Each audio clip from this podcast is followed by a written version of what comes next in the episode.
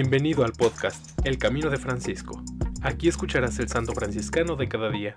Acompáñame a caminar siguiendo las huellas de Francisco de Asís.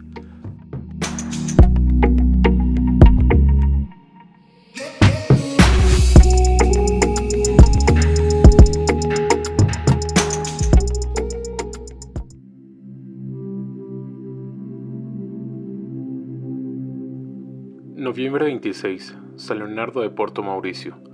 Sacerdote de la Primera Orden, 1676 a 1751.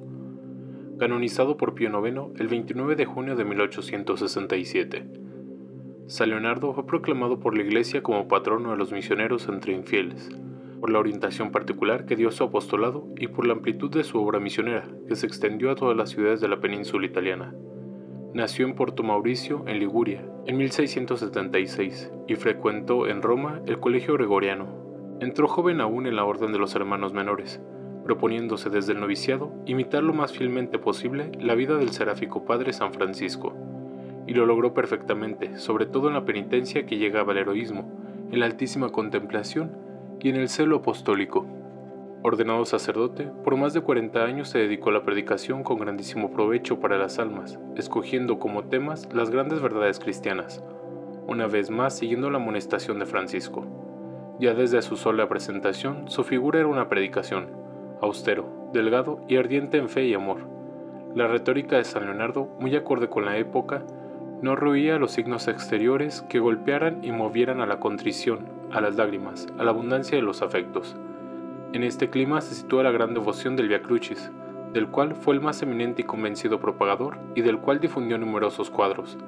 Dejó algunas obras escritas, desde simples propósitos, hasta las obras de ascética y de predicación.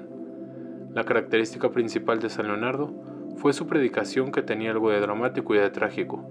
Turbas inmensas acudían a escucharlo y quedaban impresionadas por su ardiente palabra, que llamaba a la penitencia y a la piedad cristiana. San Alfonso María de Ligorio decía, es el más grande misionero de nuestro siglo. Con frecuencia, el auditorio entero durante sus predicaciones prorrumpía en sollozos.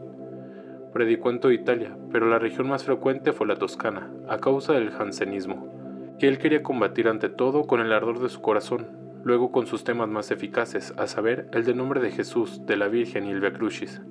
En una misión suya en Córcega, los bandidos de esta isla atormentada hicieron descargas de sus arcabuces al aire, gritando, ¡Viva Fray Leonardo! ¡Viva la paz!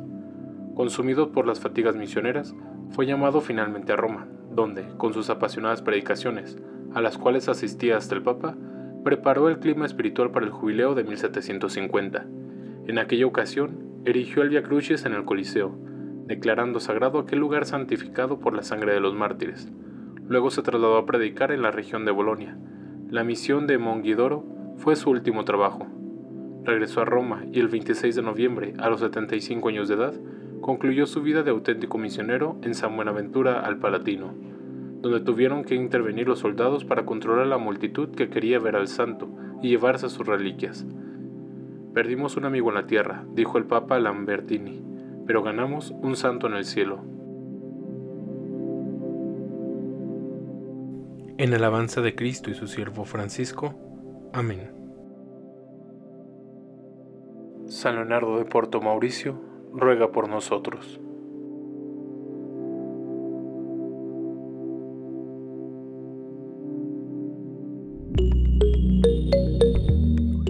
Te invito a que compartas este podcast y sigamos juntos el camino de Francisco.